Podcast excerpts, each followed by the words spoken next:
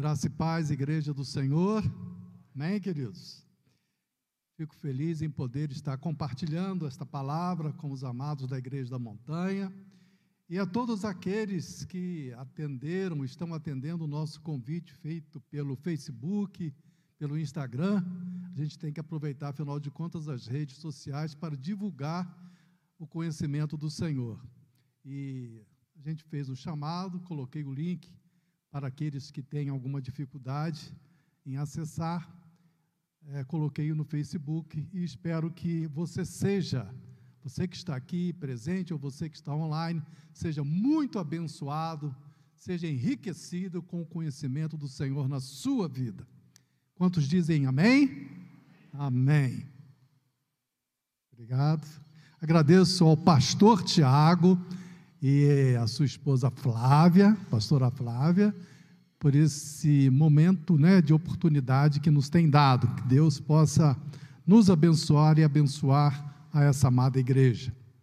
Queridos, é, hoje nós vamos falar sobre uma dualidade, uma coisa duplicada na vida cristã, que é força e resistência que vem através da graça de Cristo sobre nós. Em Efésios, no capítulo 6, versículo 10 a 13, fala assim: No demais, irmãos meus, fortalecei-vos no Senhor e na força do seu poder. Versículo 10 fala, 13, aliás. Revesti-vos de toda a armadura de Deus. Agora o 10, digo Tomai toda a armadura de Deus, para que possais resistir no dia mau e, havendo feito tudo, permanecerdes firmes. Então, eu queria começar a destrinchar, a detalhar, é, com um pouquinho mais de critério, este texto. Em primeiro lugar, é, o apóstolo Paulo, se dirigindo à igreja de Éfeso, está é, querendo forjar, criar um condicionamento físico de fortalecimento espiritual àquela igreja e a todos nós. Ele diz: fortalecei-vos no Senhor, primeira coisa. E depois ele acrescenta: e na força do seu poder. Então, a gente vê que quando a pessoa ela nasce. Ela, vivemos aqui o, a Paula tendo o filhinho Matias, né? O Augusto está lá como avô, a Zelina também, glória a Deus, né? O Breno, todo mundo feliz com a chegada de um bebê. E na vida cristã, nós também temos esse paralelo na vida espiritual. Nós começamos né, a ter um impacto do sopro de Deus sobre nós. E nesse momento, pela água da palavra e pelo sopro de Deus, nós nascemos de novo. E os nossos olhos se abrem para contemplar as belezas eternas do Senhor.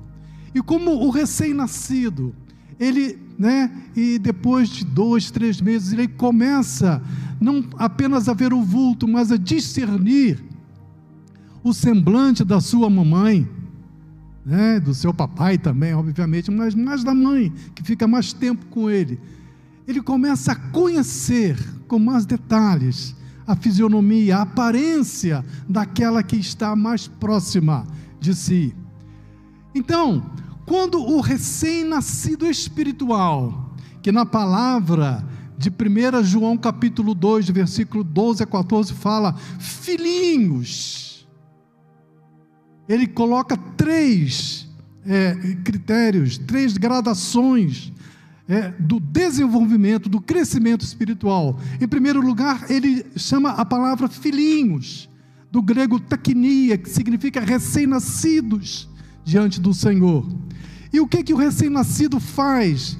Ele diz que necessitam tomar do leite da palavra, e esse leite nada mais é do que os princípios elementares, rudimentares, iniciais do conhecimento de Deus. Então, o recém-nascido ele quer ver com mais detalhes como que é o seu Senhor, aquele que deu vida, gerou na área do espírito o seu próprio coração.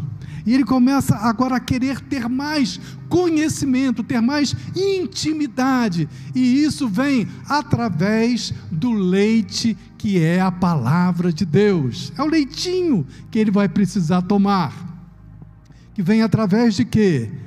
Pela meditação. Ele quer ser mais acurado, mais detalhista no conhecimento da palavra, e isso vai levando cada vez mais a ele a ter um discernimento de como que é o seu Senhor que o salvou. E ele então também quer se aproximar, ele está com vontade de ter um conhecimento maior do Senhor, e ele ora, e ele jejua também para que isso aconteça. Mas depois, ele cresce no Senhor e chega a, a situação de ser um jovem, aquele que tem um crescimento maior, uma musculatura mais forte, os hormônios em ebulição, né, fazendo com que ele eh, se lance eh, naquele fervor, naquela garra que é característica do jovem para as coisas que o esperam ao trabalho, a uma profissão, futuramente a constituição de uma família, e ele se lança nesses projetos para alcançar as suas metas, as suas realizações.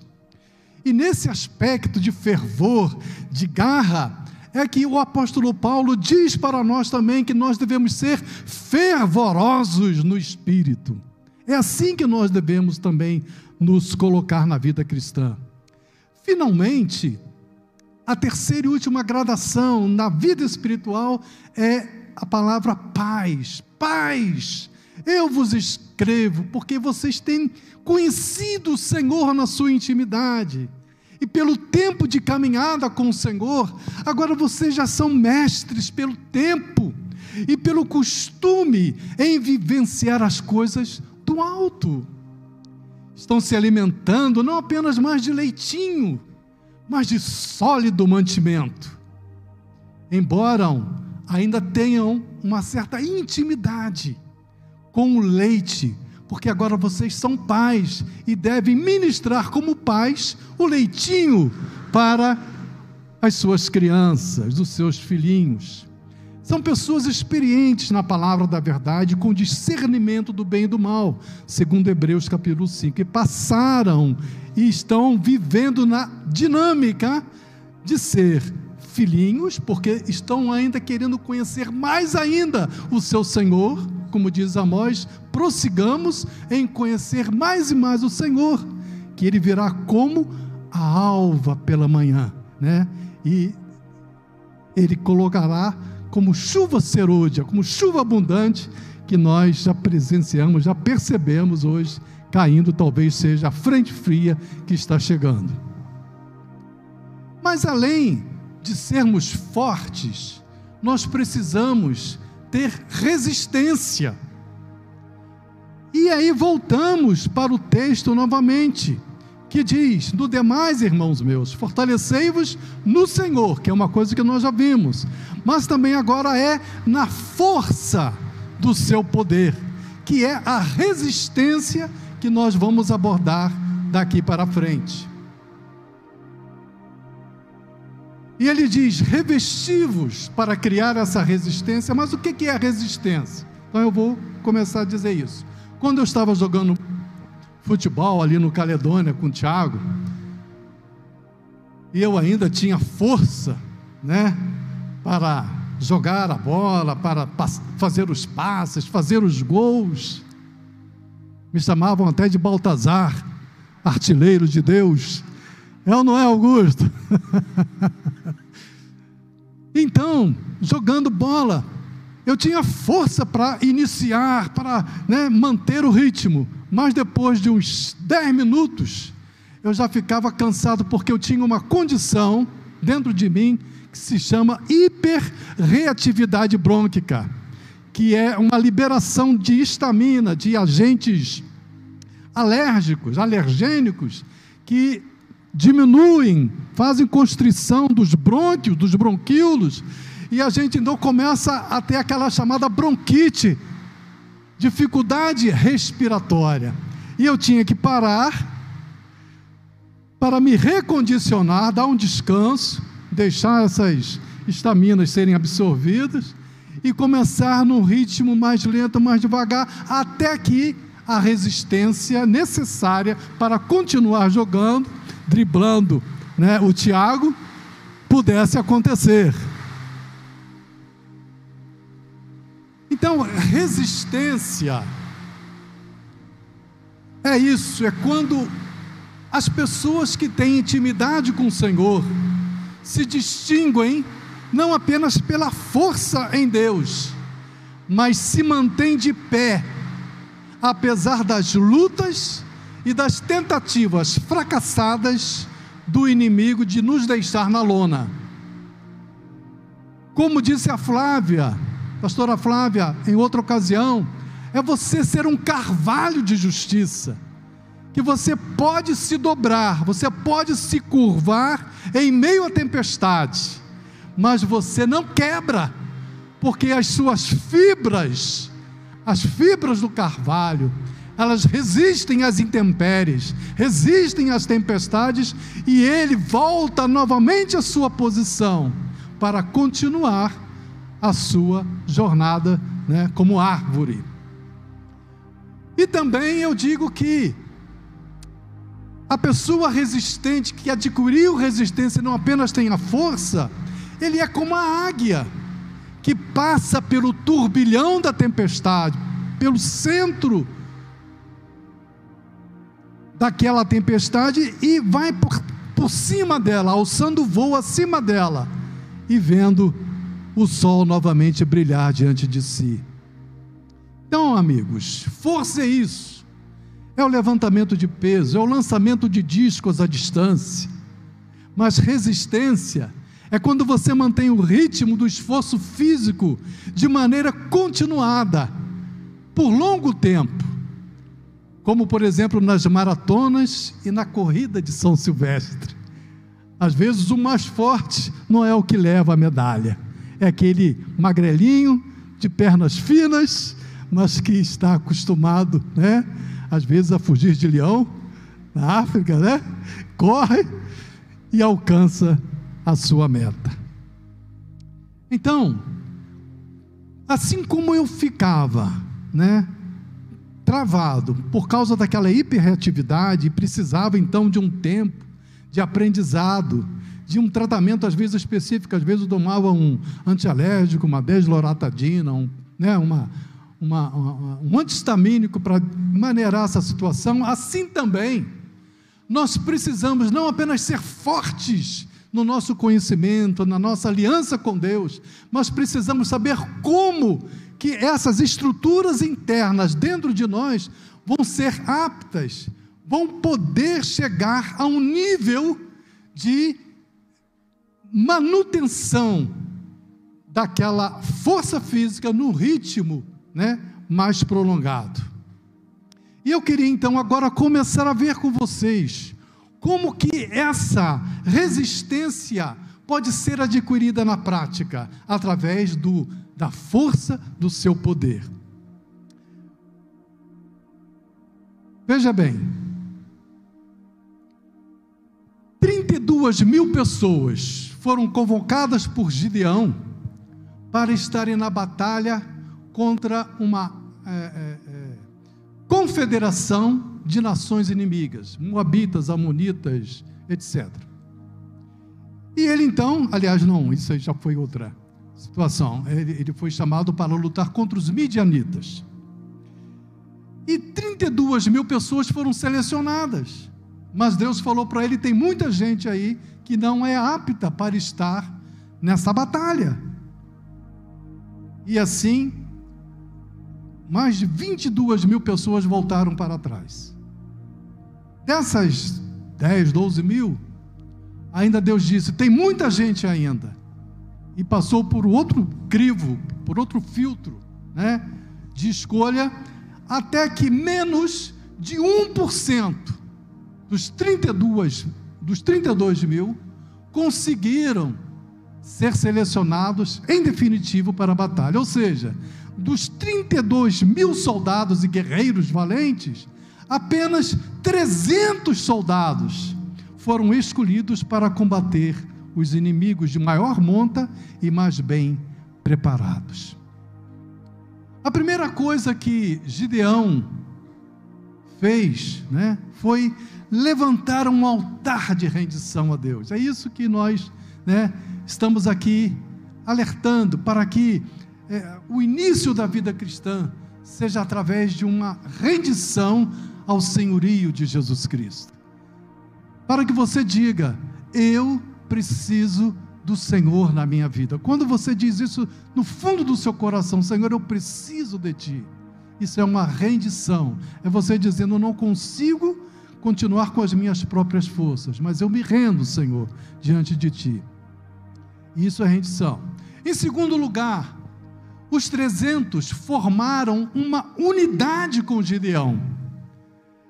A unidade do espírito e da fé. O que é isso? Eles começaram a se integrar entre uns e outros de uma maneira afinada, de uma maneira coesa, de tal maneira que o pensamento de Gideão era o pensamento deles. A maneira como Gideão iria rebater os seus inimigos também era a maneira pela qual os 300 estavam nessa dimensão de batalha. A semelhança quando, por exemplo, lá no deserto, quando o povo estava caminhando, houve uma peleja contra os amalequitas, né?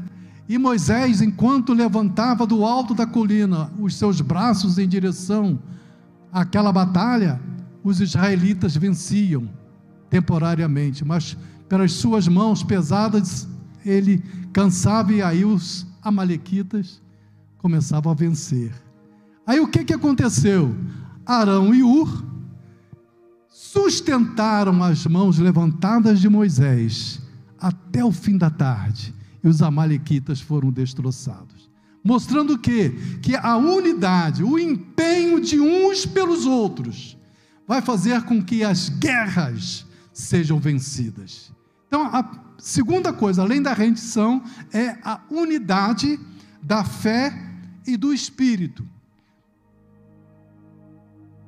Esses 300 confiavam na unção e na delegação de autoridade divina que estava sobre Gideão. Com base nela, Gideão lhes orientava em Deus como deviam proceder. Ele falou e disse-lhes: Olhai para mim e fazei como eu fizer. Chegando eu às imediações do arraial onde estavam ali reunidos aquela confederação de inimigos, de de nações, como fizer eu, assim fareis, quando eu tocar a trombeta, e todos que comigo estiverem, então vós também tocareis a vossa ao redor de todo o arraial, e direis: pelo Senhor e por Gideão. Os trezentos, queridos, tinham a mesma visão e a linguagem do líder. E eu quero agora aqui abrir um parênteses para essa igreja da montanha. Eu já compartilhei um sonho e repito aqui aquilo que eu disse, né, no, ao escrever para o pessoal, do sonho que eu tive, que era necessário as pedras estarem juntas, formarmos um altar único, para que a presença do Senhor viesse poderosamente sobre a igreja. E eu, embora sendo o pai do Tiago, mestre por um tempo do Tiago, né? Fazendo com que ele desenvolvesse na fé, no conhecimento do Senhor. Eu agora me coloco em submissão à sua autoridade, como pastor que ele é dessa igreja, e digo, pelo Senhor e pelo Tiago. Amém, queridos? Eu quero ver a igreja abençoada. Eu quero ver uma igreja vitoriosa. E eu não posso ver isso enquanto eu não estiver alinhado com os propósitos e com a visão dessa liderança, a qual, né, em outros tempos eu tinha sobre ele, mas agora eu me submeto e agradeço, né, a deferência e o carinho espiritual que ele tem por mim, pela Regina e pela mamãe, embora sejamos seus pais. Estes 300, terceiro ponto, estes 300 valentes tinham seus cântaros com uma tocha dentro deles, representando aqui as nossas vidas, e estamos rodeados dos nossos inimigos, porque a nossa luta não é contra a carne e o sangue, os inimigos estão à nossa volta, como disse o irmão Júnior, mas nós somos cântaros que agora se rompem diante do Senhor e as tochas na escuridão das trevas começam a emitir a sua luz. E isso representa o que nós temos, o que nós possuímos, o que nós somos espiritualmente. E o que nós somos? Somos pessoas nascidas de Deus, na intimidade do Senhor e manifestando a graça do nosso Senhor e Salvador Jesus Cristo. Isso é a nossa luz. Isso é a tocha acesa dentro de nós. É a graça de Deus presente e ativa dentro de nós.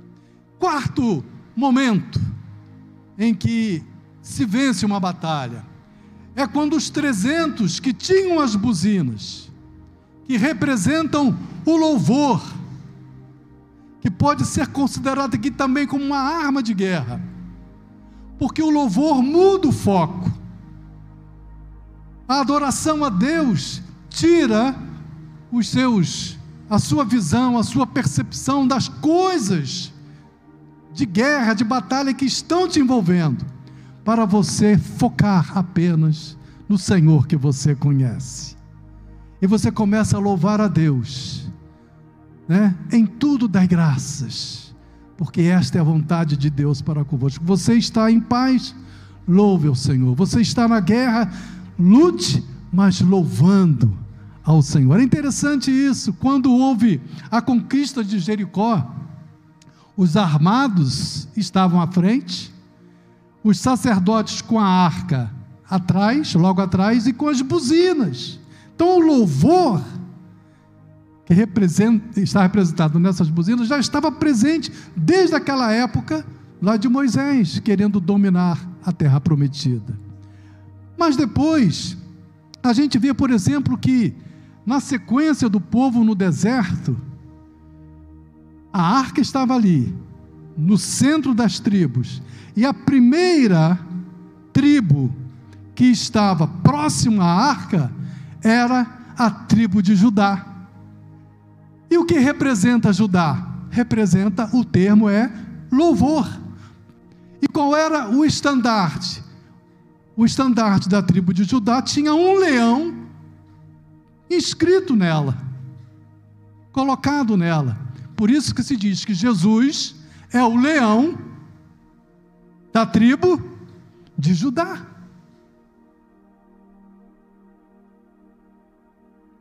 Quando Saul era oprimido, né, por aquele espírito satânico, demoníaco que o atormentava, ele tinha somente alívio pela música dedilhada por Davi de forma ungida. E aí o inimigo se retirava.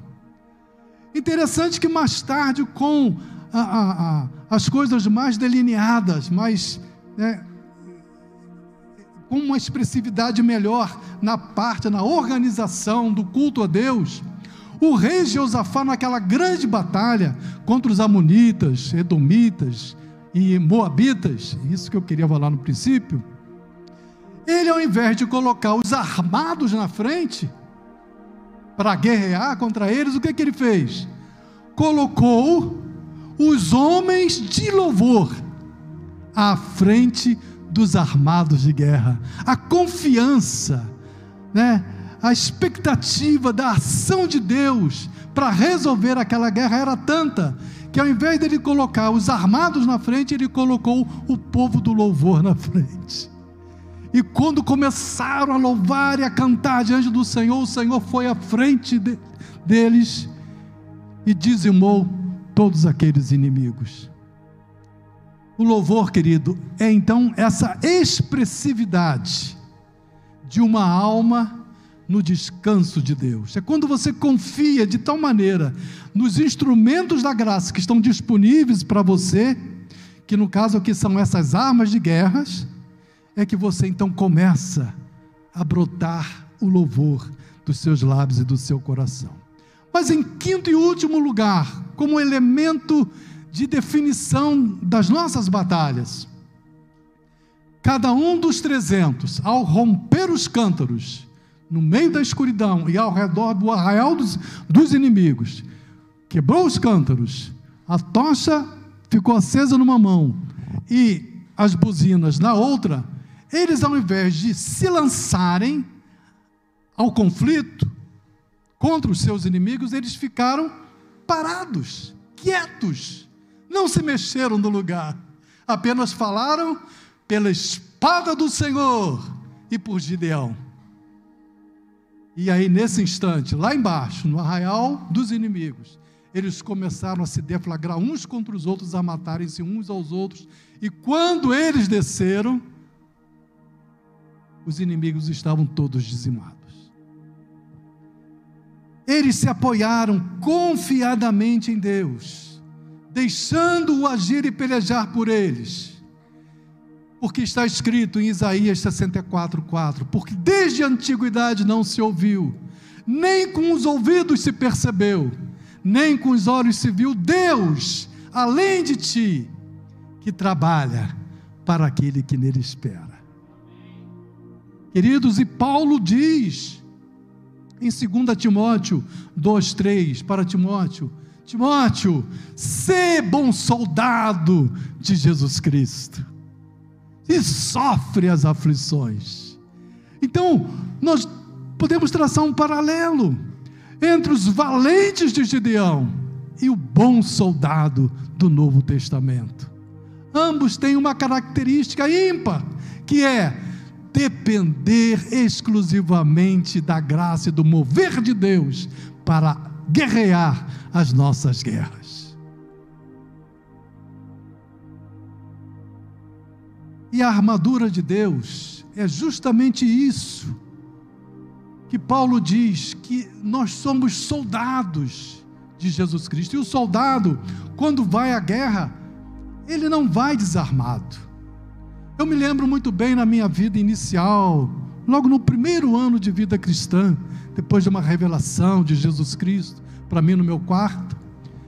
Mais tarde, a, a, minha família era ligada a certas pessoas, né, a, situações espiritualistas. E em certas madrugadas eu ouvi isso, já contei para vocês, passos, como se estivessem pessoas andando dentro de casa.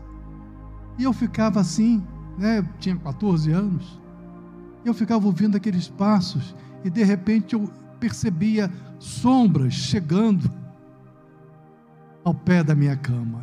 E eu ficava estarrecido, eu ficava paralisado, não conseguia mover um só músculo. E eu era recém-convertido, eu era um recém-nascido em Jesus. Eu não sabia como me livrar disso. Eu tinha força porque eu tinha contato com Jesus. Eu conhecia o meu Jesus, mas eu ainda estava sofrendo internamente porque não estava acoplado com essas armas de guerra na minha vida. E aí, como já disse, eu fui para um certo culto e lá o pastor que estava pregando, ele falou: existem pessoas aqui que estão sendo atacadas pelo espírito do medo. Existe espírito do medo que tenta fazer você ir à lona, né, com o temor, com eh, o pânico, com uma ansiedade eh, de que as coisas não vão eh, dar certo e você fica prejudicado nas suas intenções, na movimentação da sua vida. Então, eu estava nessa situação, eu estava sem dormir alguns dias, porque não conseguia me livrar daquilo, não sabia como resolver aquela situação. Então, o pastor disse, lá do seu púlpito, mas eu tenho uma novidade para você acabar com isso. Glória a Deus. E eu fiquei com os olhos arregalados, esperando né, é, essa definição que era para mim, né, a minha âncora de salvação. E ele falou assim: quando você estiver sendo né, acuado por esses inimigos, pelo espírito do medo, você clame pelo sangue de Jesus Cristo. Com base num texto que talvez eu tivesse lido, mas não tivesse me apercebido. Que era, e eles o venceram, referindo-se aos servos do Senhor que venceram ao inimigo de suas vidas, a Satanás. E eles o venceram pelo sangue do Cordeiro e pelo testemunho que deram. Eles o venceram. Aquilo veio como é, um choque de percepção na minha vida. E eu falo, agora eu vou clamar pelo sangue de Jesus. Você entende? As armas de vitória já são suas, elas te pertencem. Mas às vezes, como desses 32 mil, apenas 300 tiveram essa percepção e os outros voltaram. E a palavra do Senhor diz: O meu povo, o meu povo, esses 32 mil eram um povo do Senhor. Mas apenas 300 valentes souberam identificar a capacitação de Deus nas suas vidas. As buzinas, o louvor, a quebra dos cântaros, as tochas acesas e o ficar quietos e esperar o livramento do Senhor.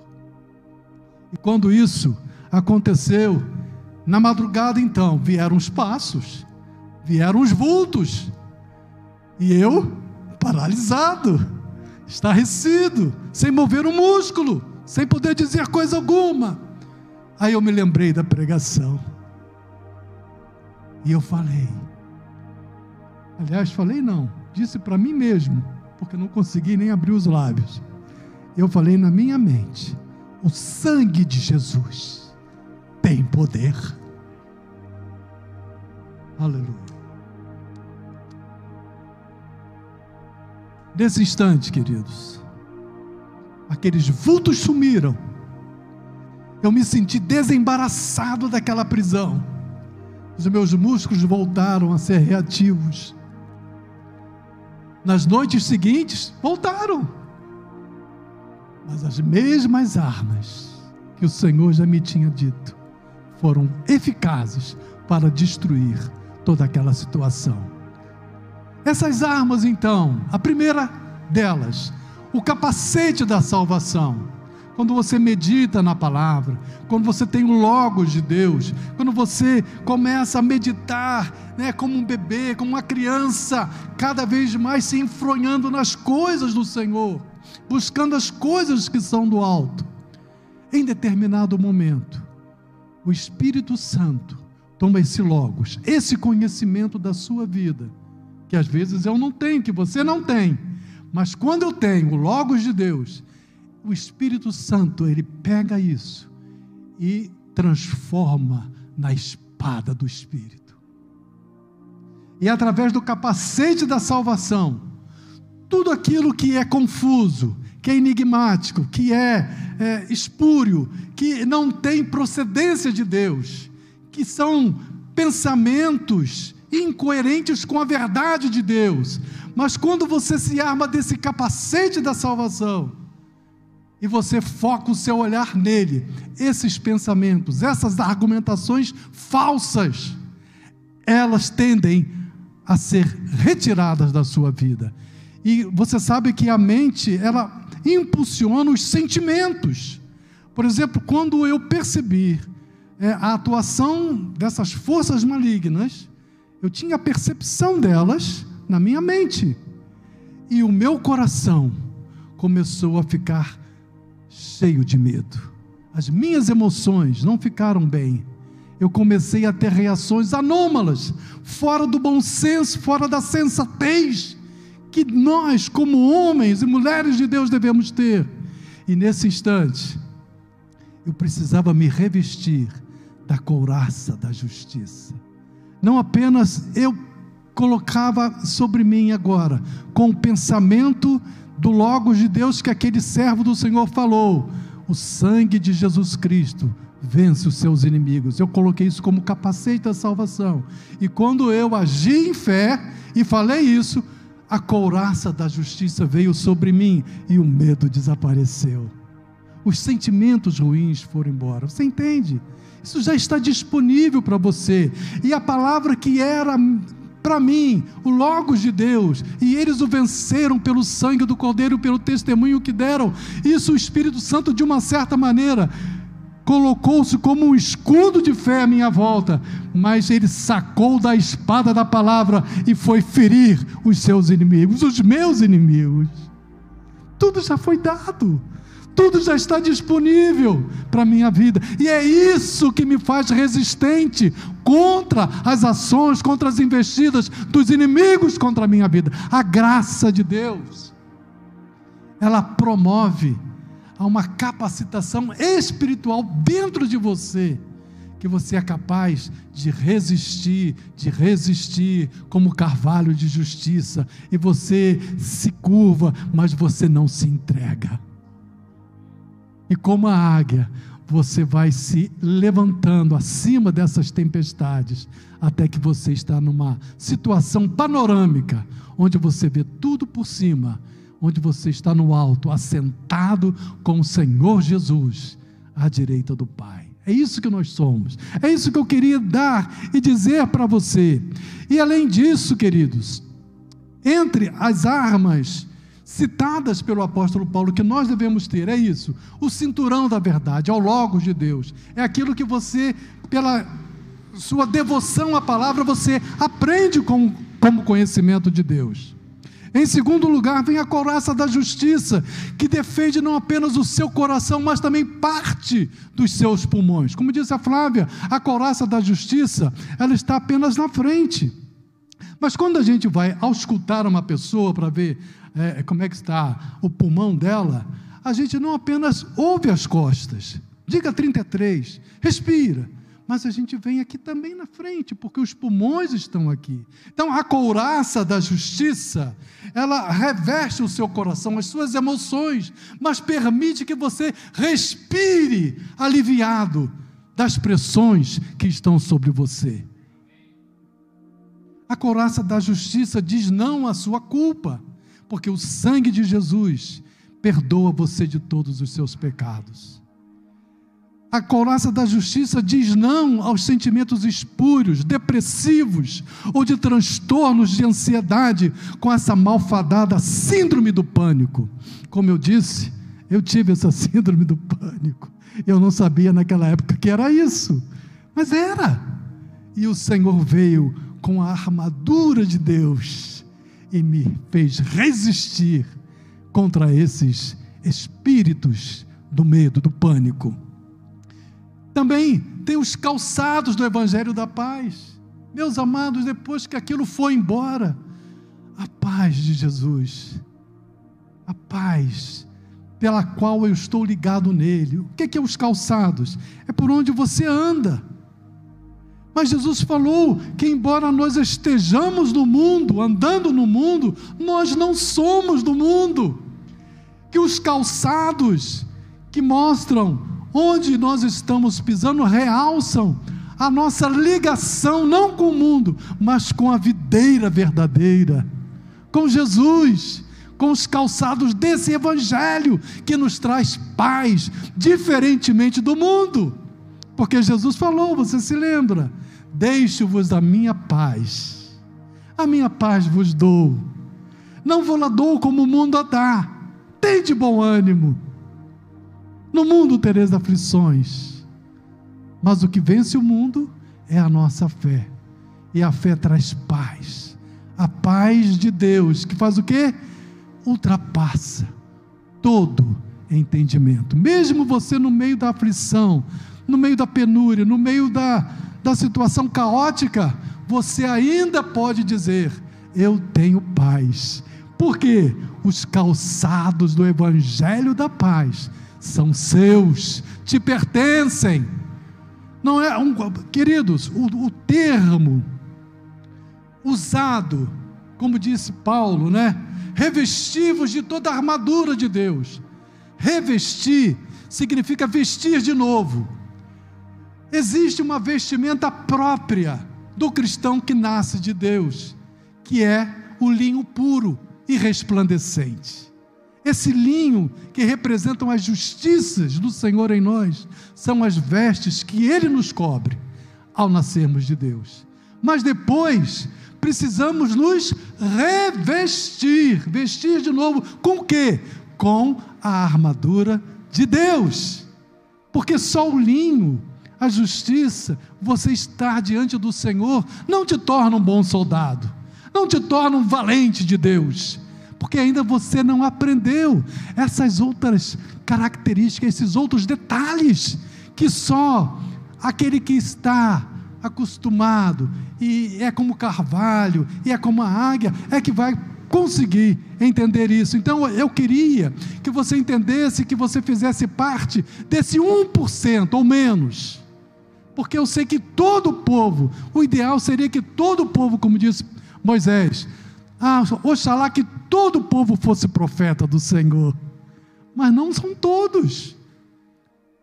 Então, eu quero que você se revista dessas armas do Senhor, porque o termo é decomai no grego, que significa tomai, como se algo que já estivesse presente dentro de você e que você precisa lançar mão e dizer: Eu agora me visto, me revisto com a, a, o meu capacete da salvação, a minha couraça da justiça, os calçados do Evangelho, o escudo da fé, o cinturão da verdade, que mais?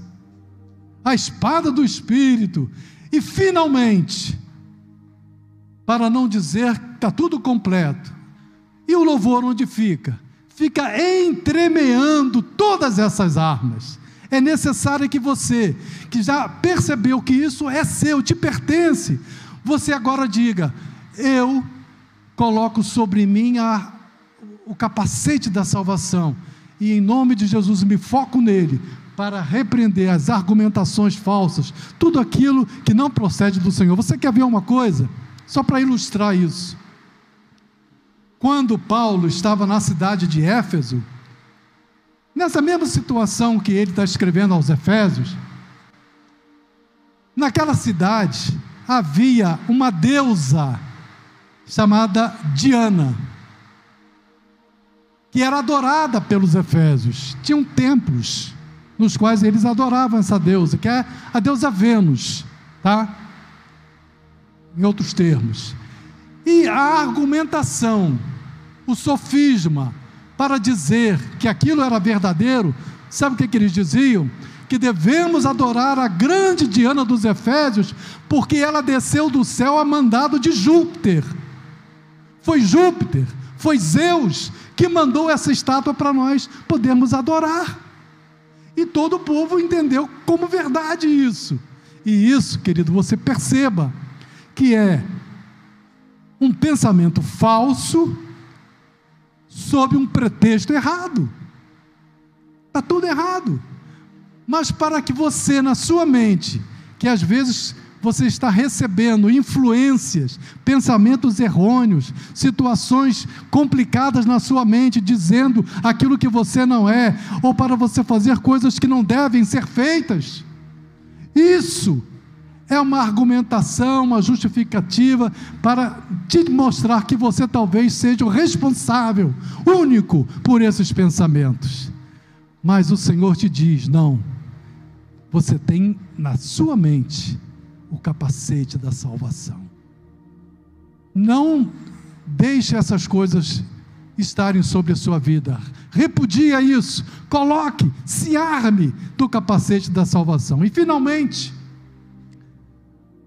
além de todas essas armas, a última que eu queria falar para você é essa que Paulo diz, que nós devemos orar em todo o tempo no Espírito orando uns pelos outros. Essa é a nossa retaguarda, como diz a Flávia, né? Nós precisamos estar, né, não apenas de frente para a batalha, mas com outros resguardando a nossa retaguarda. Amém? Então, isso acontece como você orando em todo o tempo, mas ele fala ainda mais uma coisa. Obrigado, irmão. Obrigado. Ele fala para que você ore em todo o tempo no Espírito, que não é uma oração comum, tradicional que a gente faz. Eu gostaria de despertar a atenção de vocês nisso. Orar no Espírito é orar em línguas, é você ser cheio do Espírito Santo e ser capacitado por Deus para orar em língua, para louvar ao Senhor em línguas estranhas. É nisso que eu creio. Quando eu estava com os meus 14 anos, 13 anos, aliás, Jesus falou para mim, eu estava nessa época buscando o batismo com o Espírito Santo. Ele falou: falta pouco tempo para tu seres batizado com o meu Espírito. Eu já tinha Jesus na minha vida, eu já amava Jesus, mas necessitava e eu queria uma outra experiência, mais íntima com o Senhor. E essa experiência veio através do batismo com o Espírito Santo, em que, numa reunião de oração, eu estava ali orando com as pessoas e eu percebi línguas diferentes vindo à minha mente. Eu apenas pude abrir os meus lábios e falar nisso que eu estava percebendo em meu espírito, em minha mente. Então, é o Espírito Santo que te dá a capacitação para você falar em línguas, mas quem fala é você. Você que tem que, em fé, abrir os seus lábios e orar no Espírito. Chole marikai. Irayalari alamaya yonosoi. Likalaracera maia yonosomi. E você começa a adorar ao Senhor. Você não precisa entrar em transe. Você não precisa sair do seu nível consciente. Isso é dado pelo Espírito Santo de uma maneira tranquila. Você pode estar no seu banheiro às vezes eu, hoje mesmo estava lá. Regina entrou, eu estava tomando banho. Aí, né, Regina? Oh, glória a Jesus, porque é satisfação você adorar ao Senhor. E eu gostaria, Tiago, de depois, numa dessas nossas reuniões de quarta-feira, quando o povo estiver reunido, né? que a gente fizesse orações, né, intercessões e movimentos de cura, mas também de batismo com o Espírito Santo, para que as pessoas, né, elas percebessem que isso não é algo opcional na vida cristã, mas é uma necessidade, é um direito que você tem, mas que é uma necessidade que você precisa ter para orar em todo o tempo no Espírito. E você vai falar com Deus. Paul Yong Cho, quando foi procurado, no seu livro A Quarta Dimensão, ele fala que quando ele foi procurado pelos coreanos da sua igreja, que estavam apreensivos com os seus filhos na guerra, não sei se você se lembra disso. E ele falou: o que, que nós devemos fazer? Porque às vezes a gente não tem palavras para orar pelos nossos filhos, porque a nossa angústia é grande. O que, que nós vamos fazer? Pastor Yong Cho, ele fala: orem no Espírito. E os pais desses coreanos oravam, oravam em línguas ao Senhor, para que o Espírito Santo é que intercedesse pelos seus amados filhos. Porque é isso que fala que o Espírito Santo intercede por nós com gemidos inexprimíveis. A gente não consegue exprimir o que, que a gente quer. E nesse momento de luta, de indefinição, de angústia, comece a orar em línguas estranhas. Comece a falar com Deus. Aquele que ora em espírito, ora bem. Porque fala direto com o Senhor. Quando né, Daniel estava lá orando e jejuando 21 dias para que a mensagem chegasse. E eu já estou terminando veio o anjo do Senhor e disse: Daniel, desde o primeiro dia que você começou a orar e a jejuar, saiu a ordem e eu vim. Mas nesse período aí, no meio lá da, da atmosfera celestial lá, os inimigos cercaram o anjo do Senhor e não deixaram que a mensagem chegasse até Daniel. E Daniel lá orando e jejuando, orando e jejuando, orando e jejuando. Até que Miguel, o anjo forte de Deus, chegou e desbaratou esses inimigos, e eu estou aqui para te trazer a mensagem.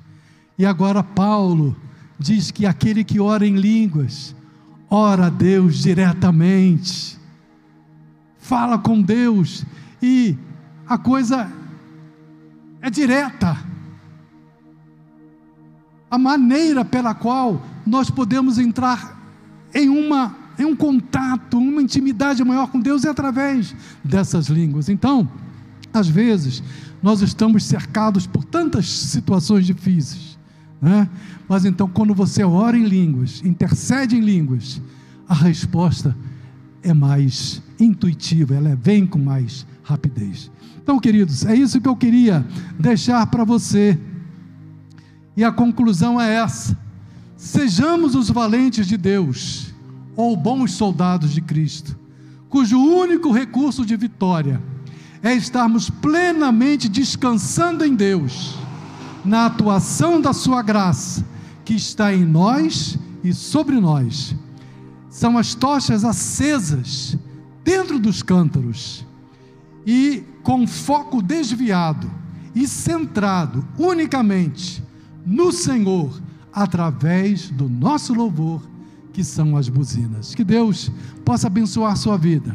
Que o Senhor possa colocar isso como uma definição, como algo que você já tem dentro de você. Você não precisa buscar isso lá fora. Não precisa ir através de movimentos estranhos para conseguir isso que já é dado gratuitamente à sua vida.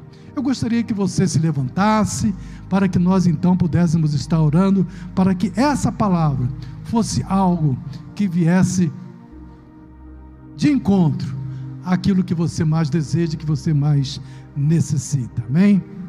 Oremos, Pai. Te agradecemos por todas essas armas de vitória, incluindo o louvor, e a oração em todo o tempo no Espírito. Ó oh, Pai, como é bom, como é maravilhoso saber que tudo isso já nos foi dado gratuitamente por Deus, através de Jesus Cristo. Como é bom saber que o Senhor já venceu todos os nossos inimigos, já tem as chaves da vitória, as chaves da morte e do inferno estão nas Suas mãos. Tudo é teu, tudo te pertence. E Pai, não apenas queremos ser fortalecidos em Ti, mas queremos também ter a resistência na força do Teu poder, através da graça que nos permite ter sobre nós a armadura de Deus. Quero, Pai, tomar essa armadura do armário onde elas estão e colocar sobre mim todos os dias, para que eu possa resistir a todas essas aflições como bom soldado de Jesus Cristo, como carvalho de justiça, como águia que ultrapassa, que corre acima das tempestades, que voa acima e tem, ó Pai, todo o panorama diante de si. Obrigado, Pai, nós cremos que isso é o que o Senhor deseja para nós. Te louvamos e te agradecemos, em o um nome e por amor de Jesus. Amém e amém. Pastor Tiago.